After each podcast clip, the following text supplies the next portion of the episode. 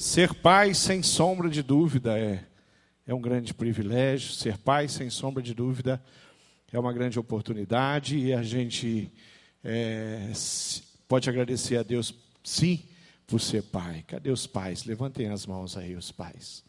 Amém, glória a Deus. Quem já já falou, já telefonou, já deu um abraço, já escreveu, postou em algum lugar, né, nas redes sociais, alguma coisa do seu pai, levanta a mão aí. Quem já fez isso? Ô oh, Jesus amado, quem ainda vai fazer? Levanta a mão. amém, amém, amém. Dia dos Pais é sim um dia onde a gente celebra, é sim um dia onde a gente comemora, a gente reconhece. Ah, em 1992, eu preguei pela primeira vez à igreja é, no dia do jovem batista, porque em agosto, além de nós comemorarmos o, o dia dos pais, né, é, é também na, na, na nossa denominação, é o mês da juventude. E aí, no dia do Jovem Batista, o meu pastor me convidou para pregar. E foi a minha primeira mensagem à igreja no domingo. Já tinha pregado a jovens, mas pregar na igreja no domingo foi a primeira vez. E hoje o Mateus vai fazer isso. E vai pregar comigo. Primeira vez também que ele prega no domingo, a igreja. Então hoje ele vai pregar e você ora por ele aí, né? Pede a benção de Deus sobre a vida dele também além da minha. Amém? E eu queria que você abrisse a sua Bíblia para a gente falar um pouquinho, e eu vou falar diretamente agora ao coração dos pais. Eu tenho um desafio da Bíblia. Ah, o livro de Deuteronômio tem um texto muito especial, um texto que para o povo de Israel, para o povo de Deus, era um texto onde eles conheciam muito bem. Pode ter certeza que um dos textos que qualquer um deles inclusive as crianças aprendiam e decoravam, era esse texto que nós vamos ler. E eu queria ler o texto de Deuteronômio contigo, no capítulo 6, a, a, a partir do versículo 1, que diz assim: Esta é a lei, isto é, os decretos e as ordenanças que o Senhor, o seu Deus, ordenou que eu lhes ensinasse, para que vocês os cumpram na terra para a qual estão indo para dela tomar posse. Desse modo, vocês, seus filhos, seus netos temerão o Senhor, o seu Deus, e obedecerão a todos os seus decretos e todos os seus mandamentos, que eu lhes ordeno, todos os dias da sua vida, para que tenham vida longa. Ouça e obedeça, ó Israel, assim tudo lhe irá bem, e você será muito numeroso numa terra onde há leite e mel com fartura como lhe prometeu o Senhor, o Deus dos seus antepassados. Ouça, ó Israel, o Senhor, o nosso Deus, é o único Deus. Ame o Senhor, o seu Deus, de todo o seu coração, de toda a sua alma, de todas as suas forças. Que todas essas palavras que hoje lhe ordeno estejam em seu coração. Ensine-as com persistência a seus filhos, converse sobre elas quando estiverem sentado em casa, quando estiver andando pelo caminho, quando se deitar e quando se levantar. Essa é a palavra e o desafio de Deus para nós, para gerações. O povo de Israel tinha o costume de ensinar as crianças e sim fazê-las até mesmo decorar. E eles tinham alguns adereços que eles chegavam a pendurar no corpo com os ensinamentos bíblicos, para que, enquanto na caminhada, enquanto brincavam, as crianças e até mesmo adultos usavam esses adereços para poder aprender a palavra de Deus. O, o, judaísmo, até hoje, se você entrar na casa de um judeu, se você for a um comércio de um judeu, você vai encontrar um objetozinho, um enfeitezinho chamado mezuzá. Esse mesuzá eles colocam nos umbrais e também dentro das peças, dentro da casa, a 20 centímetros aproximadamente.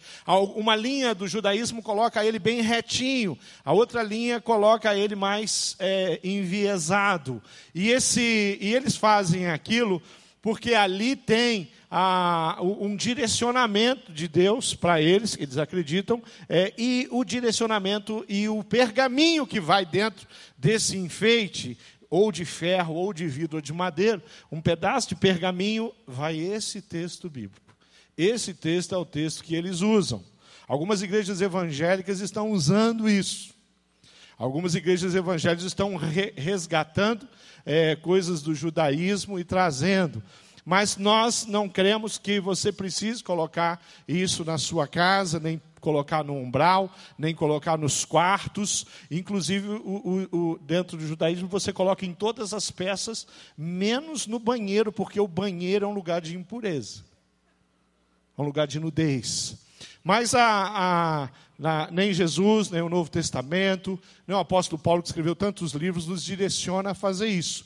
Mas podemos olhar, sim, para os hábitos da, da religião e ver ah, que tem um princípio, tem uma história, tem a ver com, com algo que acontecia lá atrás. Mas eu creio que você precisa ter no seu coração esse, esse texto, você precisa ter no seu coração esse princípio, essa verdade, e nós precisamos praticar sim o que essa palavra traz a, a, ao nosso coração, essa revelação. Há um outro texto na Bíblia, ali em Romanos 15, no versículo 4, que diz: Pois tudo o que foi escrito no passado foi escrito para nos ensinar, de forma que, por meio da perseverança e do bom ânimo, procedentes das Escrituras, mantenhamos a nossa esperança. É a palavra de Deus quem nos fortalece, é ela quem nos ensina, é ela quem nos adverte, é ela quem nos desafia. A palavra de Deus faz isso conosco. E esse texto em especial tem alguns ensinamentos que eu quero destacar, e eu quero destacá-lo aos pais. Eu quero dizer para você, pai, que você tem sim uma responsabilidade muito grande. E essa responsabilidade é de fazer com que as gerações vivam no temor do Senhor Jesus. Os seus filhos, os filhos dos seus filhos. Esse é o ensinamento, esse é o, isso é o que contém nesse texto bíblico. O, o versículo 2, eu vou reler o trecho que fala sobre isso. Diz assim: Vocês, seus filhos, seus netos temerão ao Senhor. Será que existe algum sonho maior no coração de um pai aqui presente hoje que não é que seus filhos temam ao Senhor? Será que esse não foi, talvez, para alguns é, filhos aqui, você foi, é, é filho de um pai que não provou e conheceu Jesus da maneira como você conheceu, não conhece e se dobra diante da palavra de Deus da maneira como você tem feito, mas se você conhece a palavra de Deus, se você foi transformado, se você anda com Jesus, é um desejo sim do teu coração. A maior herança que você quer deixar para os seus filhos, não tenha sombra de dúvida, tem que ser o temor do Senhor. Ensinar os filhos a temer ao Senhor Jesus a reconhecê-lo como Senhor e Salvador da sua vida. A segunda coisa que eu quero destacar nesse texto é que a obediência começa no escutar. Por duas vezes Deus está alertando, Deus está dando uma ênfase, e na ênfase ele fala, ouça e obedeça. Aí no versículo, isso no 3, no 4 ele vai falar, ouça, ó Israel. Ele está falando, ouça, ó povo, meu povo. E hoje ele está falando, ouça, igreja. E mais especificamente, aqui, nesse dia, um dia de, de, de celebração e comemoração, ele está falando, Pai, ouça e preste atenção o que a palavra de Deus tem de desafio para você. Vamos direcionar, sim, essa palavra, esse ouvir aos pais, aos avós, para que possa se perpetuar na sua família o temer ao Senhor. Terceira coisa que eu quero destacar nesse texto é que nós devemos amar a Deus. O versículo 5 diz: Ame o Senhor, o seu Deus, de todo o seu coração, de toda a sua alma e de todas as suas forças. O segredo de amar a Deus, queridos, é conhecê-lo.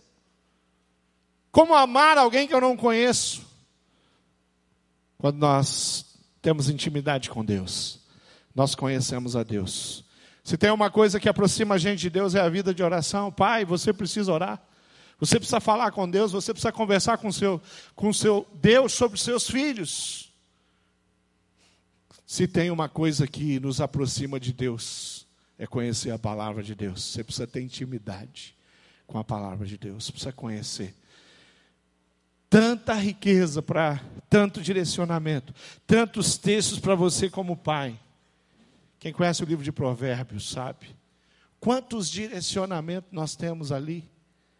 Quem conhece os ensinamentos do apóstolo Paulo, falando à família, falando às mulheres, falando aos homens, direcionando, dando a, exatamente a maneira, o jeito, a forma como nós devemos viver. A palavra de Deus é uma das formas que temos de conhecer, de provar.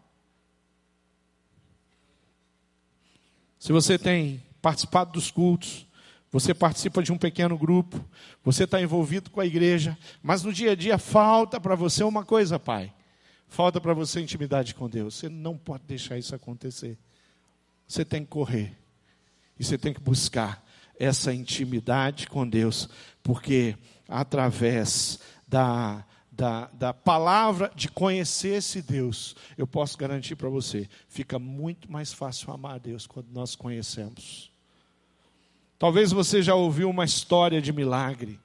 Alguma coisa que aconteceu, alguma coisa que lhe contaram, onde Deus fez um milagre e você fala: Nossa, como Deus é tremendo, que joia.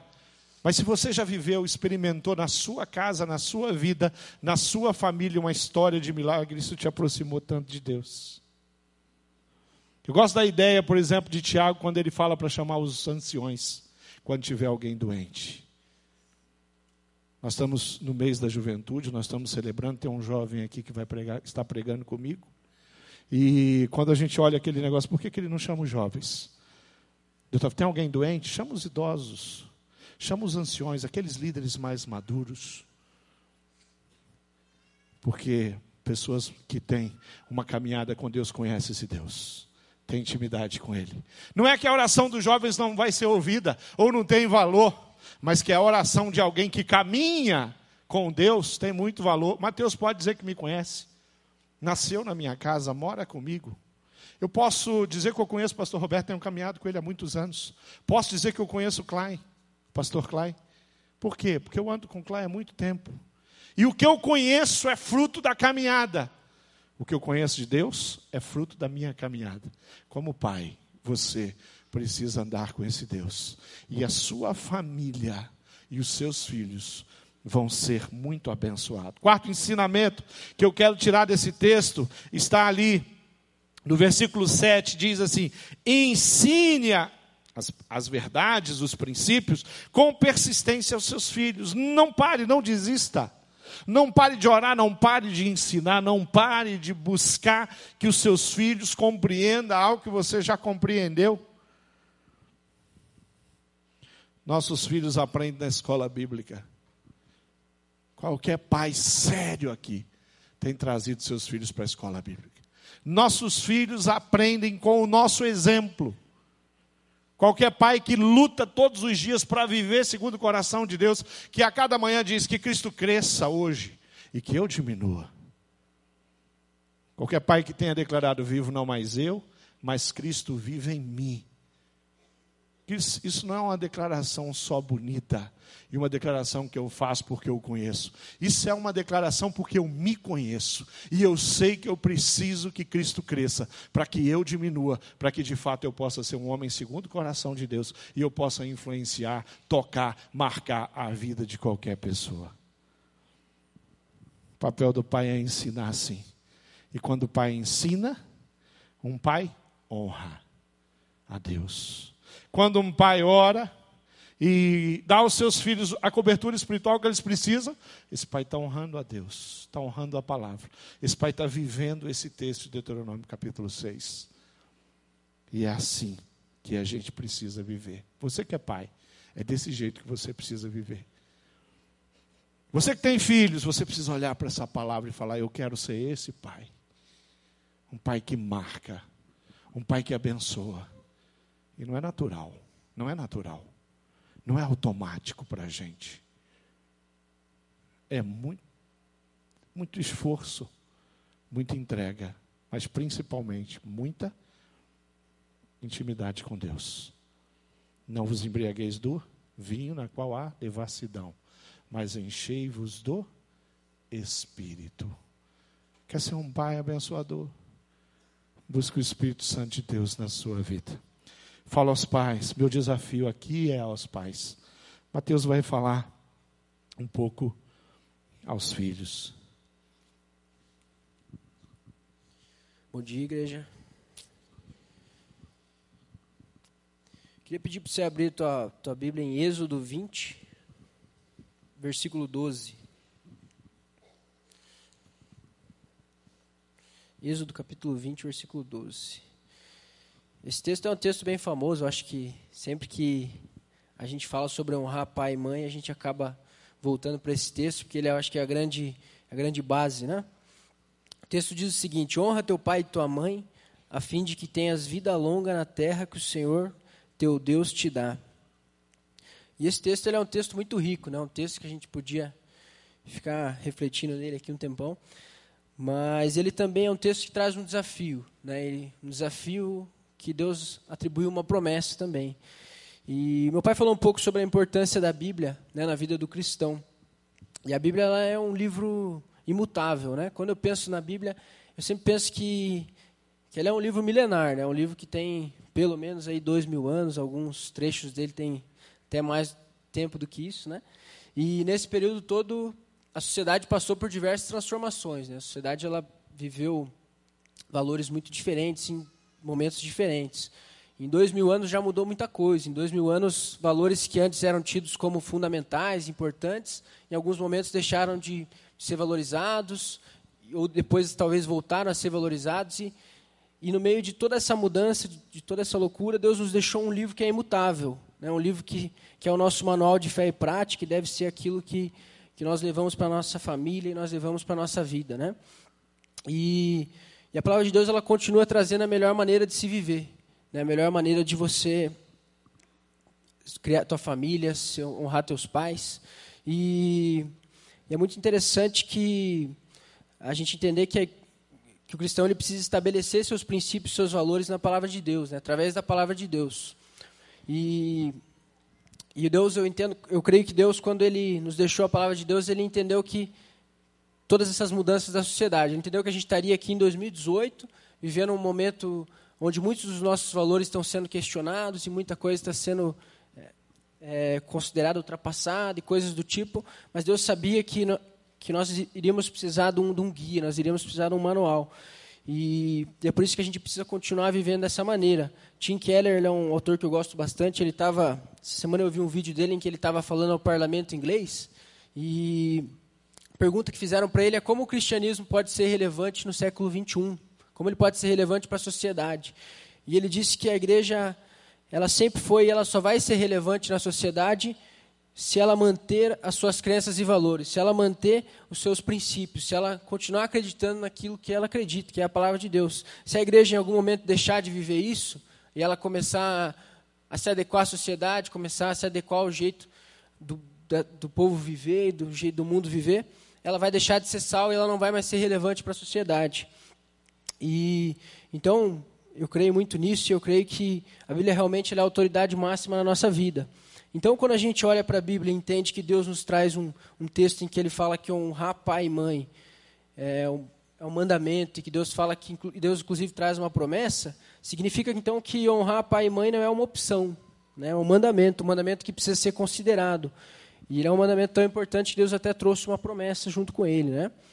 E, então, o primeiro ponto que eu queria trabalhar com vocês aqui é que honrar a Deus, honrar a Deus não, desculpa, honrar os pais é uma ordem inegociável para os filhos, filhos que amam a Deus. E essa palavra é interessante que ela, ela é para todos nós, né? Se a gente fala aos pais, a gente fala a um grupo de pessoas, mas quando a gente fala aos filhos, a gente fala de todo mundo, porque todo mundo é filho de alguém. Né? Às vezes teu pai já faleceu, ou às vezes você nem o conheceu, mas você é filho de alguém, né? Então essa palavra é para todos nós. E meu pai ele falou como os pais devem se portar, né? E às vezes você deve ter pensado aí, nossa, meu pai é, não, não me criou dessa maneira. Né? Meu pai ele não servia o Senhor e então eu não conhecia um pai desse jeito, né? Como meu pai falou. Mas eu, isso que é interessante que a Bíblia ele não traz nenhuma condição. A Bíblia não traz uma condição de que você devia honrar seu pai se o seu pai fosse uma pessoa boa, fosse uma pessoa amável, ou se você devia honrar seu pai se ele servisse a Deus. Não. A Bíblia simplesmente disse: honra teu pai e tua mãe a fim de que tenhas vida longa na terra. Né? Então Deus não coloca nenhuma condição. Deus, Deus ele traz um, uma, um princípio que, que vale para todos, independente de quem seu pai é. E isso é algo que eu me deparo muitas vezes quando eu estou aconselhando jovens, às vezes no discipulado ou no Vida na Vida. E os jovens, a gente chega nesse assunto, começamos a falar sobre família. E às vezes jovens muito machucados com a família.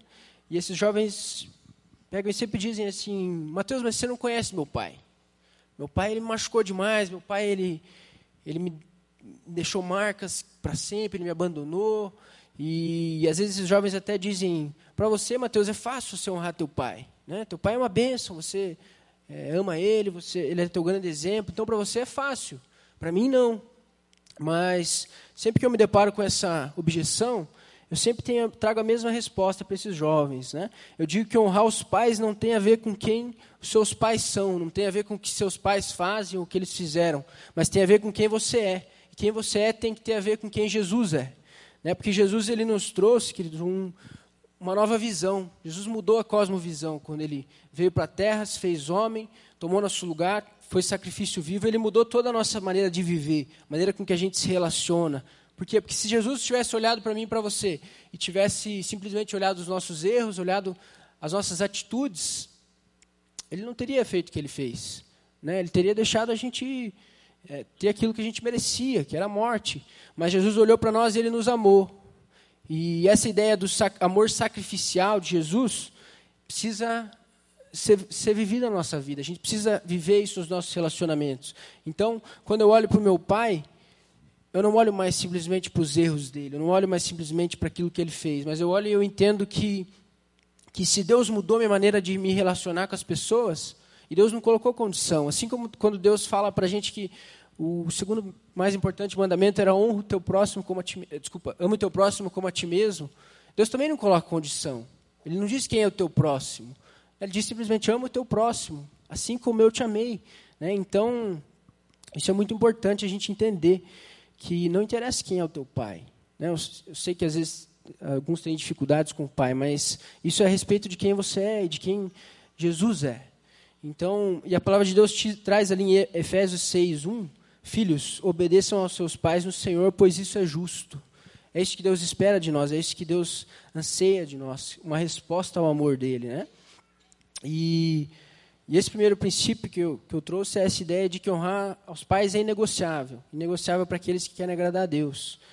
E o segundo ponto que eu quero trabalhar aqui é que a ideia da honra é uma oportunidade. Então, quando você entende que, que honrar os pais é uma resposta àquilo que Jesus fez por você, é uma resposta ao sacrifício de Jesus, você entende que isso é uma oportunidade, independente de quem seu pai é, você tem uma oportunidade na tua mão de, de corresponder ao amor de Jesus. Então, quando você entende isso, tua visão sobre o mandamento muda. Ele deixa de ser simplesmente uma regra que deve ser seguida. E se torna uma maneira de viver, se torna um, algo, algo alegre na tua vida, né? E Deus sempre nos dá a oportunidade de obedecer aos nossos pais. Né? Porque nada agrada mais o coração de Deus que filhos que honram, que obedecem e que desta forma comprovam o amor de Deus por nós. Porque quando Deus nos ama, isso irradia na nossa vida, isso transforma a vida do outro. E em Colossenses 3,20, Deus Diz: Filhos, obedeçam aos seus pais em tudo, pois isso agrada ao Senhor. E a Bíblia está cheia de, de exemplos, né? Se a gente for olhar, a Bíblia está cheia de exemplos. Um exemplo muito interessante é a história de Isaac. Né? Uma história é, bem delicada, né? uma história bem delicada. Quando a gente vê ali na, na palavra de Deus ali em Gênesis, Isaac está numa situação em que o pai dele chama ele para para dar uma caminhada, ele vai com o pai dele, o pai dele fala que eles vão fazer um sacrifício. De repente, Isaac, no meio do caminho ali, percebe que eles têm a lenha e têm o fogo, mas não tem, não tem o animal, né, que seria sacrificado. E aí Isaac pergunta para o pai dele, pai, a gente tem a lenha, tem o fogo, mas cadê o, o sacrifício, né? E aí Deus diz, Deus, o Abraão diz para ele, Deus proverá, meu filho. E eles sobem aquele, aquela montanha, e aí ali em Gênesis 22, 9 diz assim, quando chegaram ao lugar que Deus lhe havia indicado, Abraão construiu um altar e sobre ele arrumou a lenha. Amarrou seu filho Isaac e colocou sobre o altar em cima da lenha. Então, Isaac aqui ele já não era mais uma criancinha. Isaac era um jovem. Né? Isaac ele era mais forte que o pai dele. O pai dele, quando teve ele, já era idoso. Né? Então, a gente entende que Isaac podia simplesmente sair correndo, podia derrubar o pai dele ali, fugir. O pai dele não ia conseguir alcançar ele. Mas Isaac ele conhecia o pai dele, ele sabia quem o pai dele era. Ele sabia que o pai dele honrava e vivia um relacionamento com Deus. Então Isaac, naquela hora, ele, ele escolheu. Ele escolheu obedecer ao pai, mesmo que aquilo parecesse a coisa mais estranha para ele. E, e, eu espero que a gente não tenha passado por uma situação dessa, né? mas a gente tem situações difíceis também, né? Por exemplo, às vezes eu isso aqui me, me traz às vezes a ideia de quando às vezes a gente não entende algumas coisas que nossos pais pedem para nós assim. Principalmente quando a gente é adolescente, jovem, às vezes a gente quer sair, quer fazer alguma coisa, e nossos pais falam: "Não, você não vai lá". Daí você nem entende por quê. Mas essa é uma oportunidade que a gente tem de honrar eles. Fala: "Não, pai, ó, eu não entendo por quê, mas eu vou te honrar, eu vou ficar aqui e às vezes provavelmente no futuro você entenda, né, o porquê que ele não queria que você fosse lá". E uma outra, uma outra passagem bem interessante ali em 1 Reis 2,19, quando Batseba foi falar ao rei em favor de Adonias, Salomão levantou-se para recebê-la e inclinou-se diante dela. Depois assentou-se no seu trono, mandou que trouxessem um trono para sua mãe e ela se assentou à sua direita. Salomão era o homem mais importante daquela época, era o homem mais sábio daquela época, era o, o rei, aquele que mandava em tudo. E a mãe dele foi ali, não como uma mãe, foi falar com o filho, não, ela foi fazer um pedido para o rei. E, mas Salomão, naquele, naquela hora que ele viu a mãe, de, mãe dele, ele, ele viveu esse princípio, porque ele entendeu que a mãe dele ela merece um lugar de destaque. Independente de, de quem ele seja, independente de qualquer coisa, a mãe dele merece um lugar de destaque.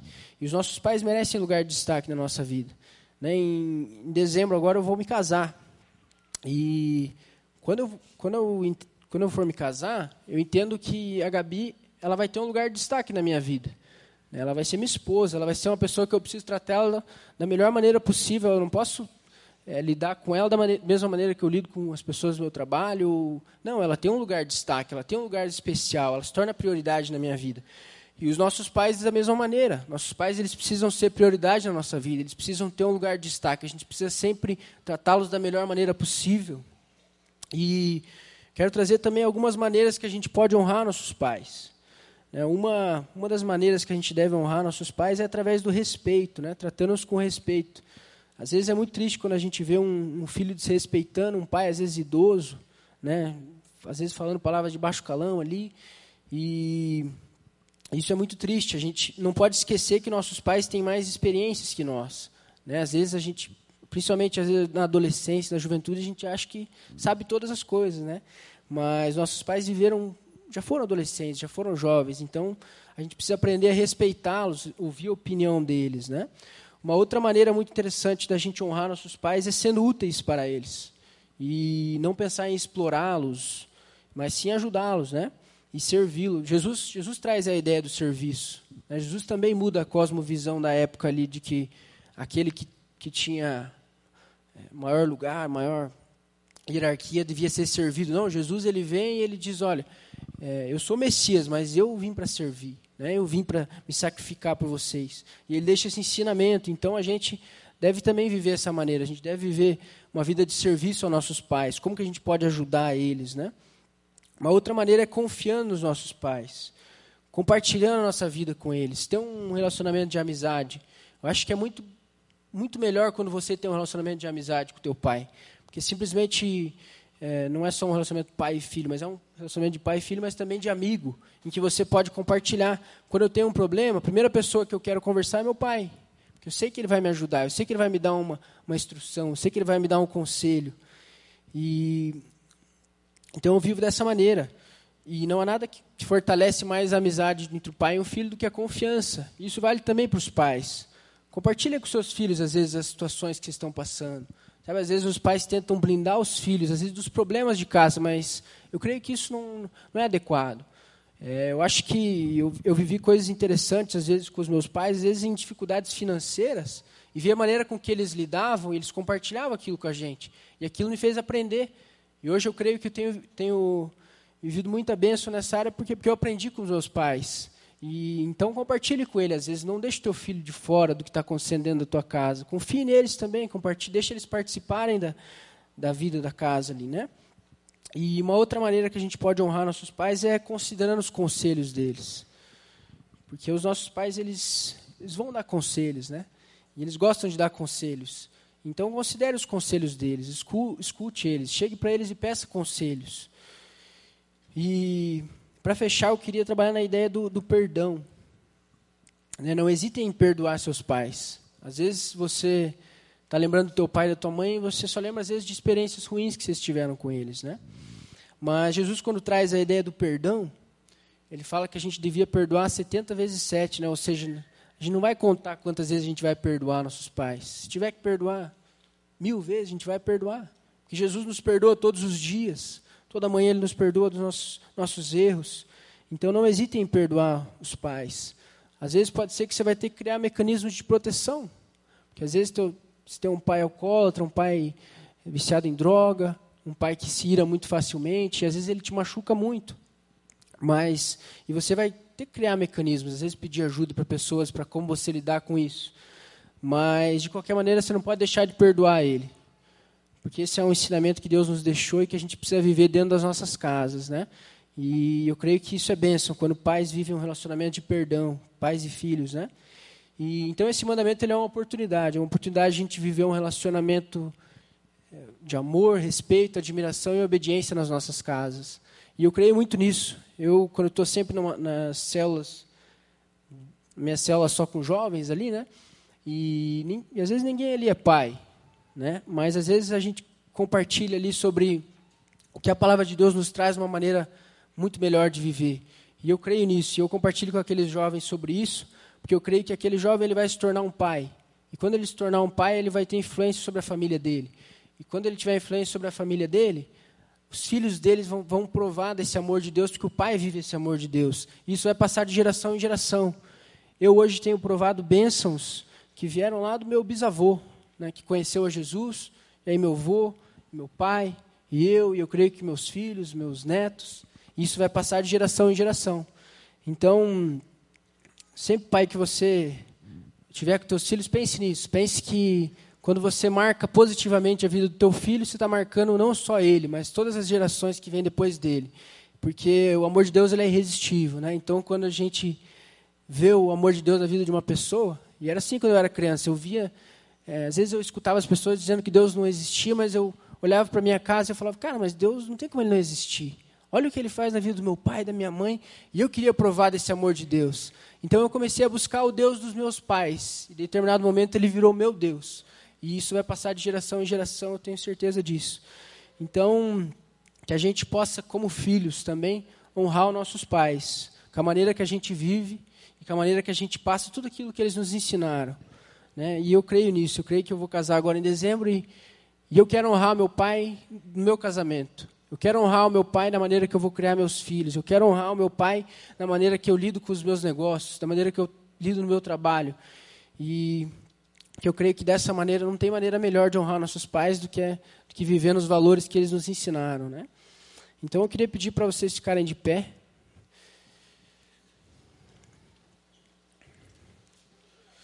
Fecharem os olhos, por favor, baixar a cabeça. Quando nós ouvimos a palavra de Deus, ela, ela tem que mexer com a gente, ela tem que falar ao nosso coração e ela nos desafia. E talvez você foi desafiado aqui. Você foi desafiado como pai, você foi desafiado como filho. Talvez como pai você precisa reparar algumas coisas, você precisa mudar algumas atitudes.